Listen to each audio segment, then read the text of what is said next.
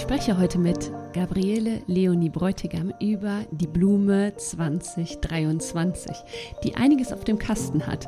Es ist die kleine Braunelle. Und eine ganz kurze Info vorab für dich. Hier hörst du ja nur etwas über die kleine Braunelle. Ich habe dir allerdings auch noch ein YouTube-Video aufgenommen, damit du die Braunelle auch auf der Wiese erkennen und entdecken kannst. Also, das verlinke ich dir auch in den Show Notes. Wenn du also noch nicht weißt, wie die kleine Braunelle aussieht, dann schau da auf jeden Fall mal vorbei, beziehungsweise über den Blog kommst du auch an das Video heran. Und nun wünsche ich dir ganz viel Freude beim Zuhören. Es gibt wieder ganz, ganz viele wertvolle, spannende und vor allem tiefe Infos zu dieser Pflanze. Hallo und ganz herzlich willkommen zu einer neuen Folge von Kraut im Ohr, deinem Wildkräuter-Podcast. Heute ist Premiere, denn ich habe Leonie Gabriele Leonie Bräutigam hier zu Gast. Sie ist bereits das dritte Mal bei uns im Podcast. Das hat bis jetzt noch kein anderer Interviewgast hier geschafft. Ich freue mich aber total. Und ähm, Leonie, wir machen das auf jeden Fall. Also das ist jetzt schon äh, gesetzt. Ne? Einmal im Jahr bist du auf jeden Fall hier. Oh, das ist mir aber eine Ehre. Es gibt ja auch mindestens einmal im Jahr eine total interessante Pflanze, die man so aus der Natur vorstellt. Ja, ganz genau. Und ich stelle dich jetzt gar nicht mehr groß vor. Wir haben, äh, Leonie ist einfach eine der tollsten Kräuterfrauen. Oh, danke, danke. Haben. Und wir haben ganz tolle Podcasts, einen Podcast zu wilde Smoothies, also Smoothies mit Wildkräutern, mit Wildpflanzen und ein ganz tolles Interview zum, zur Brennnessel. Die beiden Folgen verlinke ich dir natürlich in den Show Notes und natürlich findest du auch den Steckbrief von Leonie bei uns auf der Webseite. Heute steigen wir direkt ein in das Thema und zwar geht es um die Blume des Jahres 2023, die Braunelle, die kleine Braunelle. Eine echt unterschätzte Pflanze, super unscheinbar, super powervoll. Und ähm, ja, Leonie wird uns da heute mit in diese Welt nehmen. Du hast dich da gut eingearbeitet, bist quasi Expertin für dieses kleine, feine, starke Pflänzchen. Und äh, ich freue mich ja. da total drauf. Ich liebe ja die Interviews, wo es wirklich auch um eine Pflanze geht, weil ähm, jede Pflanze hat einfach so wahnsinnig viel zu bieten. Ne? Und wir können da heute so ein bisschen in die Tiefe eintauchen. Bevor wir uns aber um die Pflanze kümmern, wer bestimmt die Blume des Jahres und wozu wird die bestimmt? Magst du da kurz äh, mal drauf eingehen? Ja, natürlich gerne. Also die Prunella vulgaris, also die Braunelle äh, als Blume des Jahres 2023. Die Blumen des Jahres werden immer bestimmt von der Loki Schmidt Stiftung in Hamburg und die wählen seit dem Jahr 1980 jeweils die Blume des Jahres, um eben auf das Verschwinden oder Vielfalt in unserer Flora aufmerksam zu machen. Also haben zum Beispiel 81 was die gelbe Narzisse, die Kartäusernelke was äh, 89, die Silberdistel, also kennt man ja vielleicht so eher aus den alpinen Bereichen, war 97, Bachnelkwurz, Wegwarte 2009, also die Wegwarte ist meine Logopflanze. Ja. Äh, und für mich ist es äh, ähm, also ich muss ja noch kurz vorweg schicken, äh, ich bin ja eigentlich ausgebildete Kulturwissenschaftlerin, das ist mein Hintergrund. Mhm. Und mich hat es ja total fasziniert, wie ich dann gelesen habe. Man scha schaut ja immer Anfang des Jahres, ah, was sind die neuen Pflanzen des Jahres, ja. wo kann ich schreiben, was kann ich da entdecken.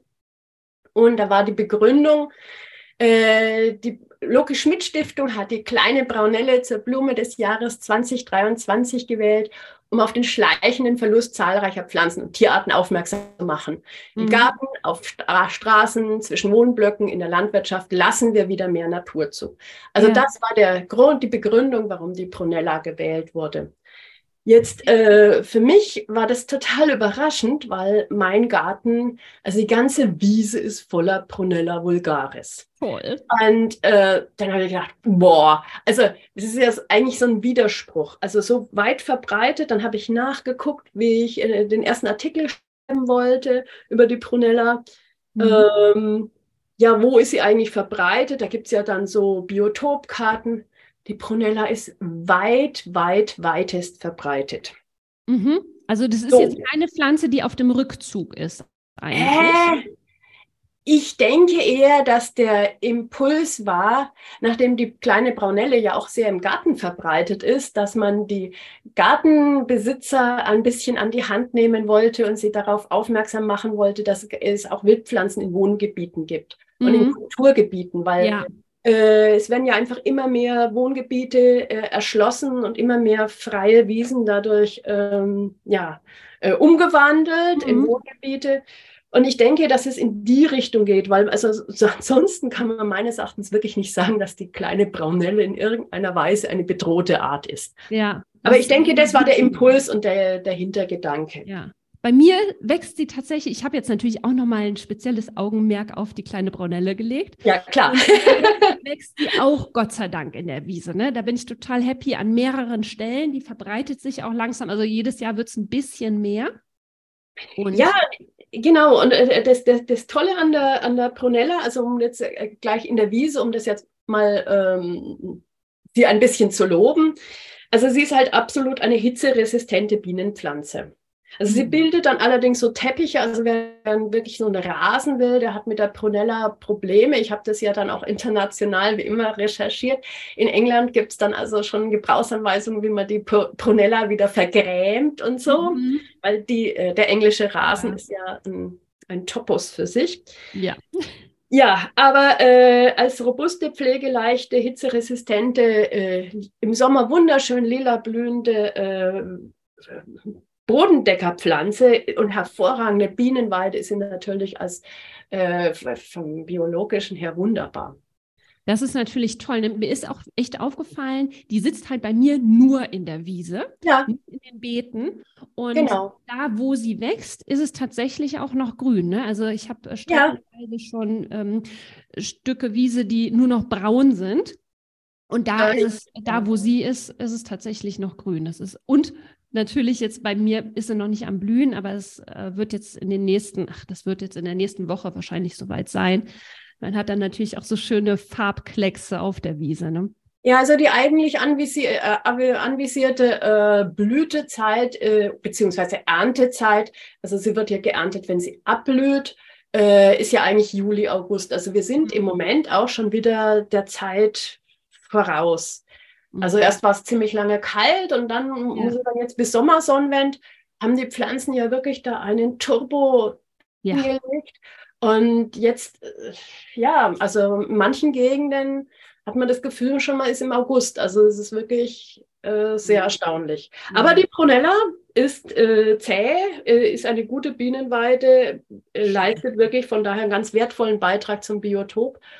Aber nachdem ja mein Thema immer die Heilpflanzen zwischen Rezept und Rezept sind, habe ich da natürlich recherchiert, weil ich wusste ja, ja dass die Braunelle, Prunella vulgaris, ja eine ganz alte Volkstraditionspflanze ist. Das wäre auch auf jeden Fall meine nächste Frage gewesen, weil das finde ich immer super spannend. Und da gibst du immer so wundervolle Einblicke. Wie wird die volksheilkundlich verwendet? Das, ja, und das ist auch sehr. Also das ist, ähm, das ist etwas, wo man als Kulturwissenschaftler, wenn man anfängt zu recherchieren, wirklich ähm, ja staunend dasteht. Also wir haben einerseits, wir haben da ganz viele Handlungsstränge, die also auf die Be Bedeutung der Prunella hinweisen, aber auch auf, auf die Entwicklung in der Pharmaziegeschichte. Mhm. Ähm, die Prunella vulgaris ursprünglich äh, bei uns wurde sie im Mittelalter eingesetzt äh, gegen die Bräune. Also die Bräune war ja ein anderes Wort für Diphtherie. Mhm. Und zwar schreibt da der Leonhard Fuchs äh, im Jahr 1543, Braunell hat seinen Namen daher, dass Diskraut sehr bewähret und wieder die Bräune im Mund. So. Ah. Äh, also die Diphtherie. Auch äh, der, der, der Linné, äh, der dann die Pflanzen ein, geordnet hat. Also Braunell war ja äh, in, auf Deutsch jetzt der ursprüngliche Name, der traditionelle Name, ja. hat diesen Bezug zur Bräune, also zur Diphtherie, die ja da immer noch ein Thema war, äh, beibehalten. Deshalb heißt sie auch Prunella, Prunella vulgaris. Ähm, in der Kommission E, die ja äh, in den 80er Jahren dann festgelegt hat, was sind bei uns Heilpflanzen im damalig heutigen Sinne und mhm. äh, welche sind keine Heilpflanzen, da ist die Prunella ja nicht mal mehr untersucht worden.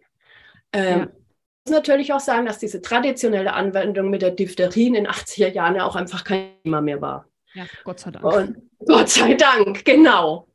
Ähm, jetzt äh, mit der zunehmenden Globalisierung hat ja auch die äh, TCM, anderer Handlungsstrang, andere mhm. Tradition, mhm. Äh, ja auch bei uns einfach zunehmend an Bedeutung gewonnen. Und das hat, da, da, über diesen Strang hat sich jetzt wieder die Bedeutung der, der, der, der Prunella vulgaris auch bei uns in der Heilkunde wieder ganz neu aufgeladen. Also sie ist völlig neu entdeckt worden. Ja. Also es ist, wirklich, es ist wirklich spannend, wer was anschaut, warum und warum vielleicht nicht.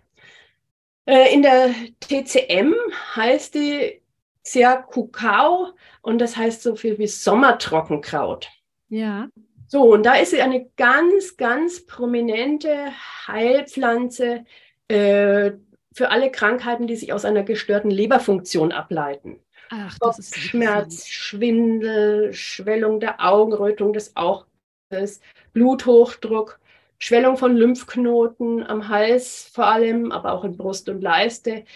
Äh, ich habe auch Quellen gefunden, die auf ADHS hinweisen. Ach. So, äh, sie gilt als kühlend bei entzündlichen Prozessen mhm. und wird auch in der TCM bei Gelbsucht, also auch wieder der, dieser, Leber, dieser mhm. Leberbezug eingesetzt. Ja. So, und die, die, die, TCM ist ja immer mehr auch in der europäischen Heilkunde jetzt dann entdeckt worden. Ja. Und auf diesem Weg äh, hat die Prunella vulgaris dann wieder Einzug gefunden ins Euro, in das europäische äh, in die europäische Pharmazie, also in die europäische Heilkunde.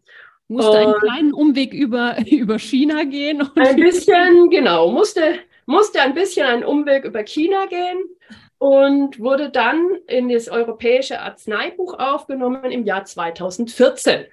Ach, okay. Ja. So, also ähm, also ich, ich finde es wirklich, ich finde es wirklich total spannend. Also Kommission E war ja tätig von 1978 bis 1994. Ja. Äh, dann hat sich dieser Trend so allmählich so äh, ausgebreitet und 2014 wurde sie aufgenommen. 2000, also ich habe das ja wirklich alles recherchiert, weil das hat mich mhm. total fasziniert. 2010 aber schon äh, gab es eine Anbauanleitung vom Bayerischen Landesanstalt für Landwirtschaft äh, wie man bei uns die Prunella anbauen könnte, wann man sie erntet, welche Inhaltsstoffe sie genau haben muss, wie man sie erntet, wie man sie lagert, wie man sie trocknet. Ja. Also eine fünfseitige Gebrauchsanweisung. Wow. Und es lässt ja schon ähm, ja, auf diesen Trend schließen. Okay. Und jetzt ähm, dieses, diese, diese Bedeutung, dass die Prunella vulgaris jetzt aber Teil unseres europäischen Arzneibuchs ist, das erwähnt die Lucke-Schmidt-Stiftung mit keinem Wort. Ach, Okay. Nein, also da geht es wirklich nur um den Verlust der Pflanzen- und Tierarten. Ja, ja. Es ist ja auch die Blume des Jahres, nicht die Heilpflanze des Jahres. Ne? Ja, aber wenn eine Blume irgendwas äh, Besonderes leistet, also ich persönlich wäre da schon wieder nahe dran, das dann zu erwähnen. Also ja, äh, ist ja nicht ganz unwesentlich. Ne? Aber, aber da siehst du, da siehst du einfach, wie, wie unterschiedlich und wie getrennt äh, immer noch die, die, wie soll man sagen, die unterschiedlichen akademischen Fakultäten funktionieren. Ja, ja ja. Die einen machen Ökologie, die anderen machen Pharmazie, die dritten machen Medizin, ja. die anderen machen Botanik. Äh, was völlig anderes. Ja, und eigentlich liegt es ja alles zusammen. Ne? Und da gibt es keine Schnittmengen. Also ich habe auch in den Veröffentlichungen da keine Schnittmengen gefunden. Spannend. Ja, mhm. also dann kommt man hier als wildes Kraut und recherchiert das und dann ähm, ist man wirklich fasziniert. Ja. ja. Ach, super spannend. Ja, also äh, genau, aber bevor wir weiter ausführen, vielleicht sollte ich doch nochmal erwähnen, wie man die kleine Braunelle überhaupt erkennt. Ja, das wäre nämlich ganz toll. Ja, weil das sollte man vielleicht am Anfang sagen, damit man sich was vorstellen kann.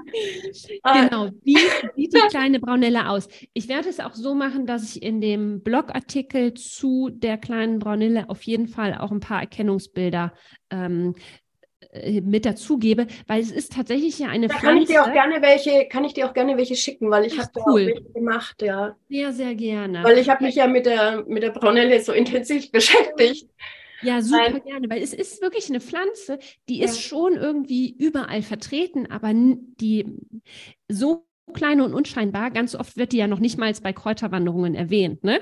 Oder ja, das, diese, das Selbstverständliche, okay, da hat man ja den blinden, äh, den blinden Fleck im Auge ja. des Betrachters. Ja, ne? ja, ja, genau. Äh, weil da denkt man einfach, das ist halt da. Ja, ja sag so. mal, wie, wie, können wir die erkennen? Was sind so typische Erkennungsmerkmale und vielleicht auch Verwechsler der Braunelle? Also so richtig, also man, vorab muss ich natürlich sagen, die Verwechslung liegt immer im Auge des Betrachters. Ja. Also äh, es gibt Menschen, die verwechseln die Braunelle mit dem Günsel oder so, weil der auch auf dem Boden kriecht. Der hat ja. aber zum Beispiel kerzenförmige äh, Blüten. Ja. Ähm, also die, die Braunelle, das Besondere ist halt wirklich diese teppichartige Ausbildung. Ähm, sie hat, die Blüten erscheinen Ende Juni, die ersten, also das ist ja regional, wie ich schon gesagt habe, sehr unterschiedlich. Ja. Also äh, Ende Juni bis, bis, bis, bis Mitte, Ende Juli, äh, je nachdem, wo du dich befindest. Ähm, die vermehrt sich über oberirdische Ausläufer, die hat so ganz kleine, äh, sich gegenüberstehende, elliptische, eiförmige Blätter. Ähm, die Blüten, die sich dann bilden, die, die werden so, ja, je nach Boden, wird die Pflanze dann so 10 bis, bis 20 Zentimeter hoch, also im Rasen, wo es auch Trittrasen ist und wo es öfter gemäht wird vielleicht, was der Braunelle überhaupt nichts ausmacht, die blüht dann auch wieder. Mhm. Ähm, da wird sie ja noch höchstens 10, also bei uns wird sie höchstens 10 Zentimeter. Ja, also bei, bei den, bei dem, bei dem Anbau, weil durch den Tritt, äh, bei Trittrasen ist einfach der Boden so verdichtet. Also bei dem Anbau, äh, bei dem landwirtschaftlichen Anbau, da werden die schon so 20, 25 Zentimeter hoch. Aber das ist ja dann völlig andere Bodenstruktur. Ja, ja, ja. Also sie halten wirklich ganz viel Bodenstruktur aus, sowohl kalkhaltig wie auch lehmhaltig, äh, halten auch Sonne sehr gut aus äh, sind an Wiesen, an Wegen äh, gut verbreitet, magerer Boden, kein Problem. Ja, und bildet dann eben so, so, so Ähren äh, mit ährenartigen bis so kopfigen Blütenstände. Also das mhm. ist dann, diese Blütenstände an sich sind dann, also hier, ich habe eher die so diese kleinen, die Köpfchen, die werden dann so einen Zentimeter lang und machen so, so wie so kleine Bällchen. Aber je nach Bodenstruktur und je nachdem, wie gut es ergeht, macht sie auch längere, also so ehrenartige, die werden dann ja bis zu zweieinhalb, drei Zentimeter lang. Mhm. Und das sind dann die, die für die pharmakologischen Zwecke äh, angebaut und geerntet werden. Okay. Ja. Und äh, Blütenfarbe ist so. Ist so lila, so bläulich lila, ja. ja. Okay. Ja, und wenn, wenn du sie erntest, also das muss man ja auch sagen, also sie, äh, darf, ich, darf ich einfach weiter erzählen? Ja, unbedingt.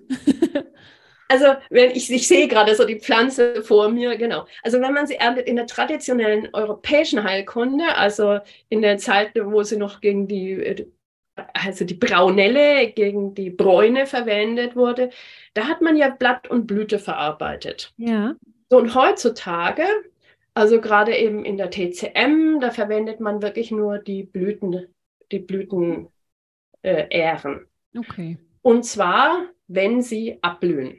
Das finde ich ja super spannend. Ne? Normalerweise ja. sagt man ja immer, okay, Blüten am besten ernten in der Regel, ne? wenn sie gerade irgendwie so frisch aufgeblüht sind, dann steckt da noch die volle Power drin. Das finde ich ist ein super wichtiger Hinweis, dass die Braunelle tatsächlich erst geerntet wird, nachdem sie äh, geblüht hat. Ja, also quasi die, Jungs, die Jungsamen, keine Ahnung. Also äh, man erntet wirklich eben diese, diese Ähren, wenn sie gerade abgeblüht sind ja. und so ein bisschen so rötlich, beigelich sind, dann werden, dann werden die geerntet. Okay, gut. Ja, also ähm, und das, also ich da war ich, da war ich dann natürlich irgendwann ganz, ganz angefixt, weil, weil so viele Widersprüche, das begeistert mich natürlich, weil das wilde Kraut ist ja in sich, in, in unserer Kulturlandschaft auch ein bisschen ein Widerspruch. Ja. Also es hat mich wirklich äh, sehr fasziniert. Auch diese völlig unterschiedliche Bewertung. Äh, also auf Englisch zum Beispiel heißt die Pflanze Self-Heal. Das finde ich ganz toll. Das habe ich auch letztens nochmal zu der äh, Pflanze gelesen. Also äh, das ist ja, das ist ja so der Inbegriff äh, der Kompetenz eines, äh, einer wilden Heilpflanze. Also, dass es die Selbstheilungskräfte an, ja. anregt und oder selbstheilend ja, von allein, es geht ja immer um deine Immunabwehr. Und ich denke, das ist auch einer der Gründe, warum das jetzt heutzutage wieder, wieder so ein Thema wird, weil ähm, die Welt wird ja immer vernetzter und ähm, die Immunabwehr steht von daher auch unter immer größeren Herausforderungen. Und äh, gerade das, was zum Beispiel die Prunelle auszeichnet, also die hat ja ganz, enthält vor allem viele Gerbstoffe, Flavonoide, Terpene, äh, Ursolsäure, Polysaccharide, Rosmarinsäure. Also es geht alles in die bitter-gerbstoffhaltige Richtung. Es ja. wird ja bei uns in der Nahrung immer weniger. Ja. Und parallel haben wir ja das Problem, dass die Immunabwehr eigentlich immer mehr leisten muss. Wir bekommen Viren von Gott, wer weiß woher, äh, Bakterien. Ja, und das werden immer älter, muss man auch dazu ja. sagen. Und es kommen die Umweltflüsse, Umwelteinflüsse die hinzu Umwelteinflüsse. und dieser ganze Stress, den, den ganz viele Menschen ja auch ja. bewusst, aber auch unbewusst ausgesetzt sind. Ne? Das sind ja auch alles Faktoren, die da noch mit einspielen. Genau, und da sind wir bei der, bei der eigenen Immunabwehr und Selfie. Ja. Das ist ja auch vom, von der Begrifflichkeit, von der Definition, also vom Fokus, den diese Pflanze dann in der Anwendung hatte. Das ist ja ganz eng beieinander. Also von daher ging es eigentlich immer schon so Self-Heal in diese Richtung. Ja, ja also von daher, ähm, man hat dann die Braunelle, wie alle Gerbstoffdrogen, kann man sie halt vor allem anwenden bei also in der Volksheilkunde jetzt äh, ohne Kommission E, äh, auch als Gerbstoff, äh, als ganz normale Gerbstoffdroge mit eben diesem ganzen Spektrum, was wir gerade besprochen haben. Also Halserkrankungen aller Art. Also wer jetzt, ich meine, ich weiß ja, dass Sie nur Kräuter-Interessierte äh, das anhören, aber Gerbstoffe und Bitterstoffe können die Leute gar nicht so einfach unterscheiden, weil Gerbstoffe gibt es noch seltener als Bitterstoffe. Und äh, man schmeckt die auf einem unterschiedlichen Teil deiner Zunge. Und Gerbstoffe ist auch das, was, und meistens äh, treten sie auch gemischt auf, also zusammen ja. auf. Aber Gerbstoffe sind das, was wirklich so die Schleimhäute zusammenzieht. Mhm. Ich meine, wenn man mit Salbei-Tee gurgelt. Ja, ich vergleiche das immer äh, so, so schön mit einem zu stark aufgebrühten schwarzen Tee. Ja, da genau. Ja dann so ein pelziges Gefühl irgendwann auf der Genau, dieses pelzige Gefühl zu Gefühl, ja. Schwarztee, Grüntee, alles. Ja. Ähm, aber gerade diese Gerbstoffe sind ja für unsere Immunkraft absolut essentiell, weil ähm, unsere Nahrung enthält ja auch immer mehr Zucker. Und äh, also fast jedes äh, Convenience Food zubereitete Nahrungsmittel, ohne dass ich jetzt sage, dass irgendeiner dieser Zuhörer, die sich hier für Pflanzen interessieren, da besonders anfällig ist. Aber gerade diese, diese ständige Zuckerkontakt, der weicht ja die Schleimhäute auf, hat man inzwischen festgestellt. Und die Gerbstoffe, die das, äh, dem entgegenwirken können, die gibt es ja nicht mehr, die ziehen die Schleimhäute zusammen. Und mhm. das ist ja auch rein quasi für eine physikalische Wirkung. Also es geht ja da noch nicht mal um Inhaltsstoffe, die durch den Körper wirken, sondern wirklich einfach Außenabwehr. Ja, genau. Das wollte ich nämlich sagen. Das finde ich nämlich super spannend. Das bedeutet letztlich, dadurch, dass die Schleimhäute sich zusammenziehen, dass ähm, Fremdkörper eben schlechter über die Schleimhäute eindringen können. Ne? Bakterien, Viren etc., genau. Krankheitserreger, dass die eben einfach, äh, da stehen die Tore nicht weit offen, sondern genau. sind dadurch eben so ein bisschen verschlossener. Ja, und, äh, und das ist ja, wenn du eben bedenkst, dass der Mensch ja vom, vom, vom Mund bis zum Darmausgang mit Schleimhäuten ausgelegt ja. ist, das ist äh, da wohnt unsere Immunabwehr drin, im Darm wohnt unsere ganze Immunkraft drin. Ähm, genau. ähm, ja, also es ist ein ganz wichtiges, elementares Feld. Und es ist aber so, so wie so elementar wie die Braunelle in der Landschaft oder wie, wie bei uns im Garten. Wir sehen das nicht, wir nehmen es nicht wahr, weil es einfach überall da ist. Wir haben überall Innenschleimhaut. Da macht man sich keine Gedanken. Da denkt man, oh, das eine ist der Hals und oh, das andere ist der Magen und ah, der Darm. Aber ja. letztendlich ist die Grundproblematik die gleiche. Dass ja. nämlich Bakterien, schädliche Stoffe, Viren äh, einfach zu leicht eindringen können. Ja. Und da hilft die Braunelle eben ganz besonders gut. Ne? Und da hilft zum Beispiel die Braunelle, wie alle Gerbstoffdrogen, aber die Braunelle eben auch und sie ist da. Ja. Und sag mal, wie wird die Braunelle standardmäßig zu sich genommen? Also kann ich daraus einen Tee kochen, kann ich eine Tinktur machen, kann ich ein Oxymehl daraus machen? Was sind so die Standardzubereitungen? Wie kriege ich so das meiste aus der Braunelle heraus? Also die Braunelle ist ja eine Gerbstoffdroge und von daher ist sie ein Fall für den Absud. Ja. Also Absud äh, ist ja ein, einfach ein Tee, den du nicht aufbrühst, sondern du setzt ihn auf und köchelst ihn 20 Minuten in etwa auf ganz kleiner Flamme, also auf ganz niedriger Temperatur vor sich hin, damit sich wirklich diese Gerbstoffe aus den Pflanzen, aus der fest verschlossenen Pflanzen ja. auslösen. Genau, Gerbstoffe brauchen einfach Hitze. Ähm, wenn ich einen Kaltauszug daraus zum Beispiel mache, bringt es, also mit Wasser eben, bringt es gar nichts, ne? Nee, also musst du wirklich klein machen. Also die, da, da gibt es auch äh, schöne Videos auf YouTube. Also mhm. da siehst du wirklich, wie mit vollen Händen greifen die da rein und äh, äh, also eine Handvoll auf einen halben Liter Wasser ist auf jeden Fall nichts. Also es wird wirklich ein richtig richtiger Absud hergestellt. Mhm. Und davon trinkst du eben so dreimal am Tag eine Tasse. Wahrscheinlich kannst du auch damit gurgeln. Also bei Hauterkrankungen kannst du es damit betupfen. Mhm. Also da habe ich auch schon gute Erfahrungen gemacht, weil äh, also mein Sohn, der, der neigt äh, öfter mal so zu Ekzemen. Mhm. Und da habe ich dann auch äh, teilweise, weil der das mit dem Tupfen natürlich doof findet, habe ich dann den Absud eingefroren in Eiswürfeln und dann so zum Aufreiben. Ja. Das ist natürlich auch interessant. Also, äh, weil das eine ganz einfache Anwendung ist und ja. du kannst es dann, und äh, Gerbstoffe sind ja nicht weiter kälteempfindlich, also von daher spricht eigentlich nichts weiter dagegen. Ja, super. Das ist ja eigene Erfahrungen liebe ich ja immer besonders. Das ist schön, dass du das teilst mit uns. Ja, ich, ich, ich möchte ja, dass möglichst viele Leute was davon haben. Also das ist ja hier so als Pflanzenfrau und, und, und Pflanzendozentin und so ist es ja, das ist ja mein Thema, das ist ja meine Aufgabe. ja. ja, also von daher, ähm, es äh, empfiehlt sich tatsächlich so im Alltag, weil das ist ja, der Alltag ist ja die Grundlage. Das Wichtige ist ja gar nicht krank zu werden. Ja. Und äh, da würde ich jetzt mal empfehlen, weil ich bin ja jemand für die, für die Wildpflanzen zwischen Rezept und Rezept. Also bei mir muss man das ja immer essen, also zwischen Ernährung und Heilkunde. Äh, da geht es, also die Braunelle, ich liebe die ganz besonders auf dem Salat, gar nicht so viel, also nur so drei, vier so Blütchen drüber. Also mit den Blättern kann ich jetzt weniger anfangen, drei, vier so Blütchen drüber. Mhm.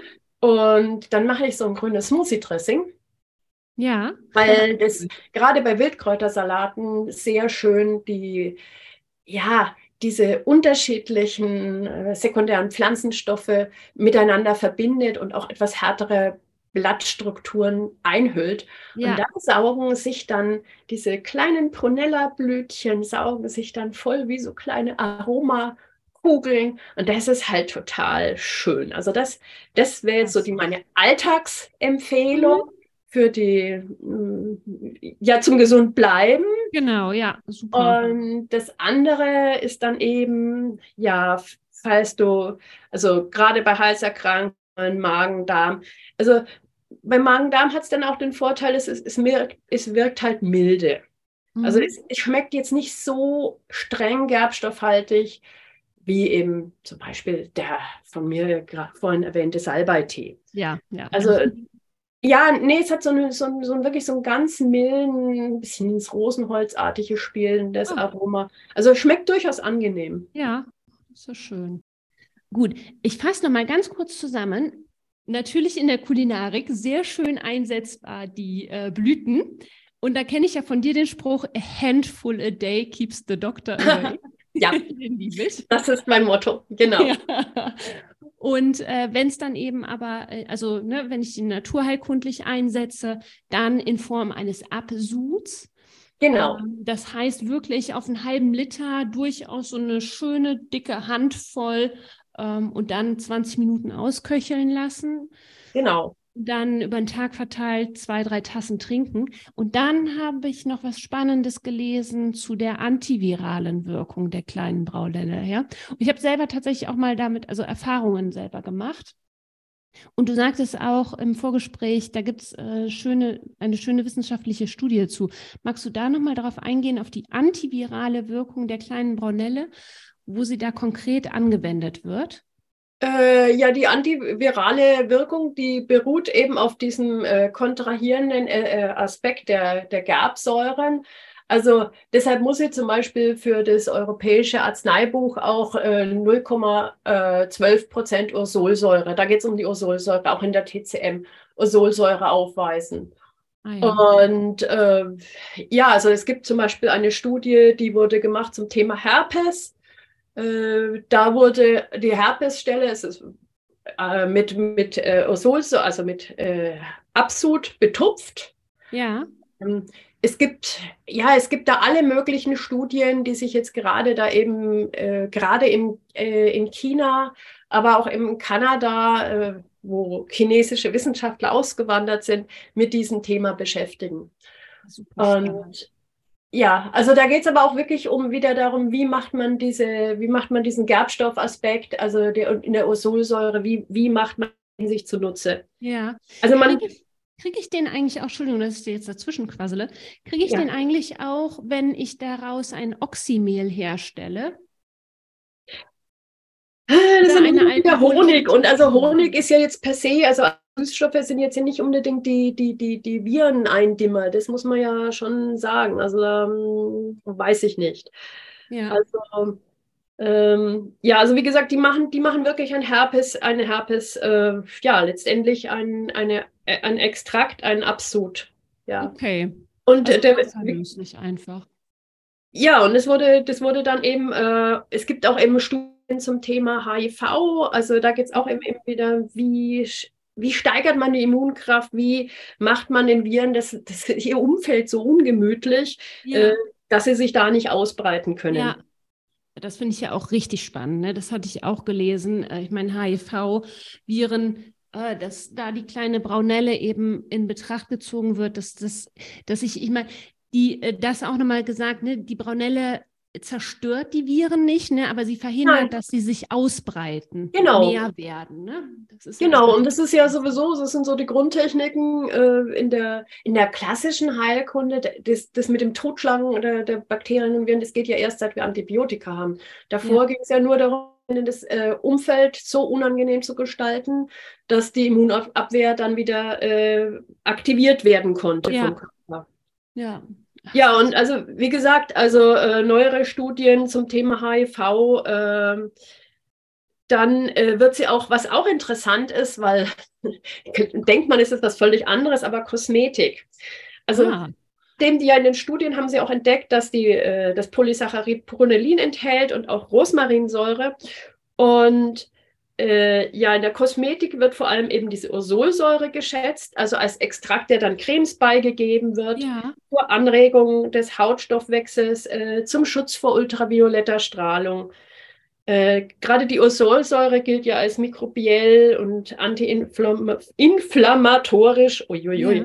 Ähm, und was ich auch interessant fand, äh, Kollagenfaserbündel äh, re restrukturierend, reparieren. Ja. Von daher für empfindliche Haut geeignet. Also an, an diesen Inhaltsstoffen, die in der Braunelle enthalten sind, wird ganz, ganz viel geforscht. Ja, super spannend. Sag mal, ist das jetzt ein Inhaltsstoff, der fettlöslich ist? Also könnte ich dann eben auch durchaus einen Ölauszug ähm, aus den Brunelle-Blüten machen?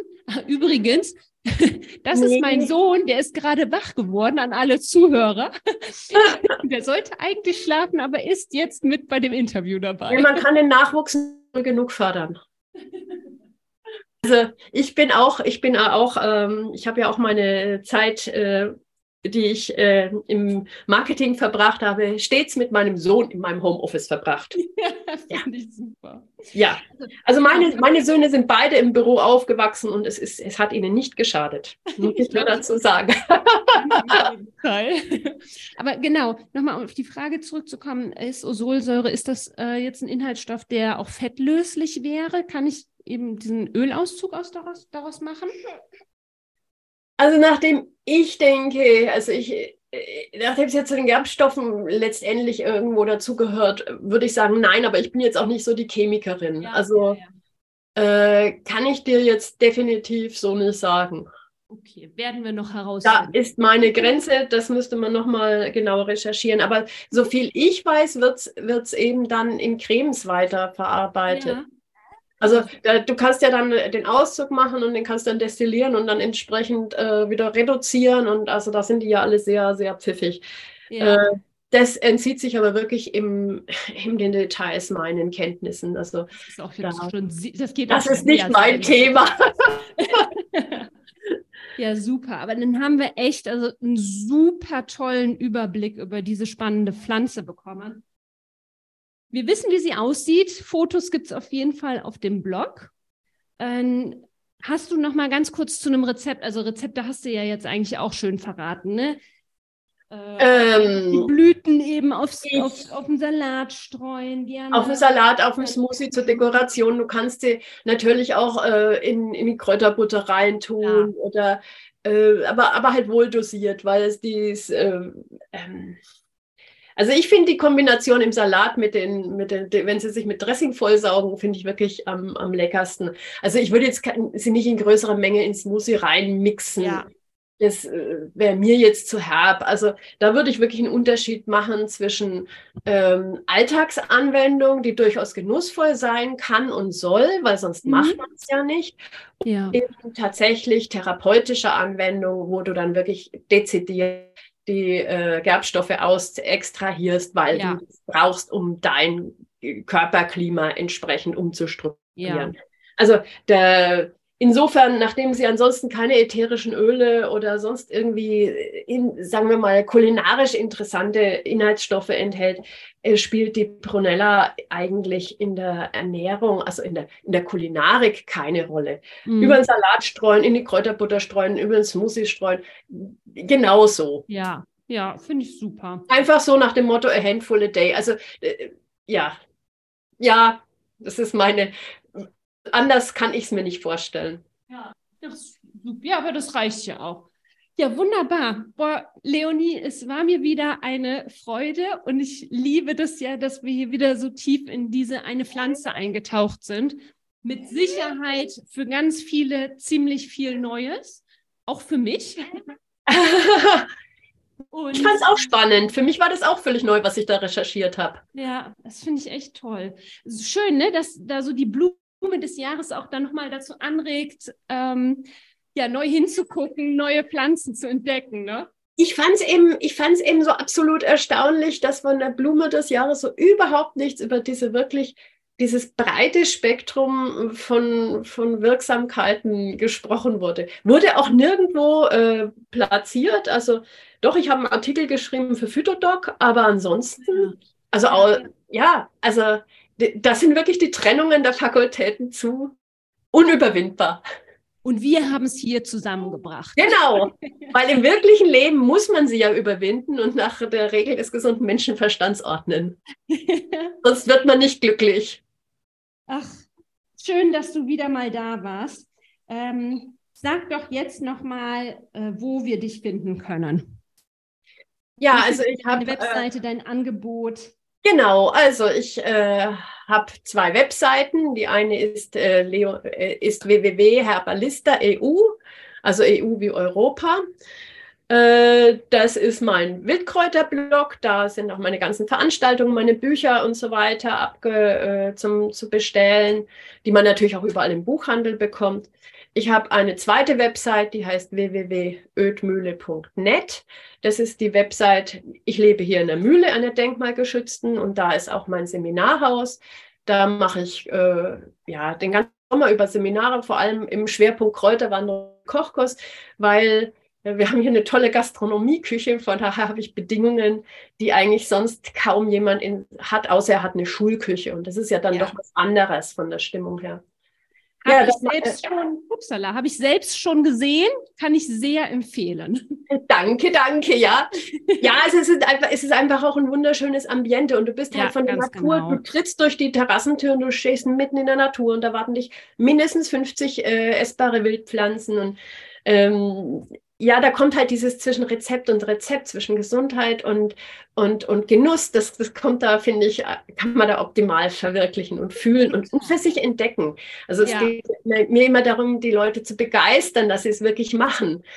Und ja, dann mache ich auch eine Wildkräuterausbildung, die heißt Herbalista Basic. Da wird die nächste am 19. Juni 2024 starten, eine fünftägige ja, drei Bücher habe ich geschrieben. Also auch da geht es ums Thema Wildkräuter zwischen Rezept und Rezept. Das fing an mit den wilden grünen Smoothies. Das ist die schnellste Art, ähm, die Wildpflanzen zu sich zu nehmen, also für alle Eiligen. Und hauptsächlich natürlich ein Thema für Frühjahr und Sommer. Dann wilde grüne Köche und die Brennnessel weil die Brennnessel ist meines Erachtens unsere wirklich umfassendste Heil- und Ernährungspflanze, die wir haben, also unsere mit dem breitesten Wirkungsspektrum. Und man kann sie super lecker zubereiten durchs ganze Jahr. Also macht nur ganz, ganz selten Pause, so, also bei uns so von Ende November bis Mitte März und dann ist sie schon wieder da ja, da habe ich ganz viele unterschiedliche Rezepte, also auch für Schönheitspflege und äh, ja, für den Bereich der Gesundheit, von der Wurzel bis zu den Samen. So, ja, und ganz viel Genuss. Haben wir natürlich alles verlinkt. Dankeschön. Wir natürlich hier auch nochmal in dem Podcast verlinken und äh, sowieso auch ne, deine, Adresse, deine, deine Webseitenadressen, Instagram, das verlinken wir wie immer. Instagram, alles. genau. Leonie Leonie-Herbalista ist mein Instagram. Hast du hier gerade unterschlagen, Leonie? Ja, ja, ja, da merkt man wieder. Da merkt man es wieder. Ja, wir sind hier eine funkfreie Zone. Das macht es bei mir mit den, das schränkt es die Nutzung der digitalen Medien bei mir etwas, die spontane Nutzung etwas ein, sagen wir mal so. Hast du ein Glück?